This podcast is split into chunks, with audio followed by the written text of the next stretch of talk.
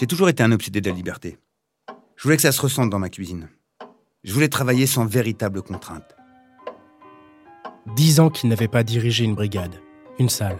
Dix ans qu'il attendait le bon moment pour redonner sa vision de la cuisine. La cuisine?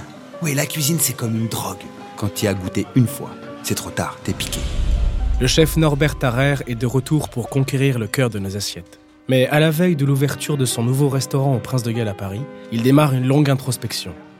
Je commençais à entrer dans mon personnage, celui de toujours vouloir prouver aux autres que je méritais cette place. Ce caractère, je vais le traîner toute ma vie. Que fait-il dans un grand hôtel parisien? Comment en est-il arrivé là? Que veut-il encore prouver? Quel sens veut-il donner à sa cuisine aujourd'hui? Les traumas de sa vie remontent à la surface. Le choc de son départ. C'est comme si tu, tu te retournais et tu voyais un smirmor qui arrivait en pleine tronche, tu te le prends. Bernard est mort. C'est pas exactement ça qu'on m'a dit. C'est Bernard s'est suicidé.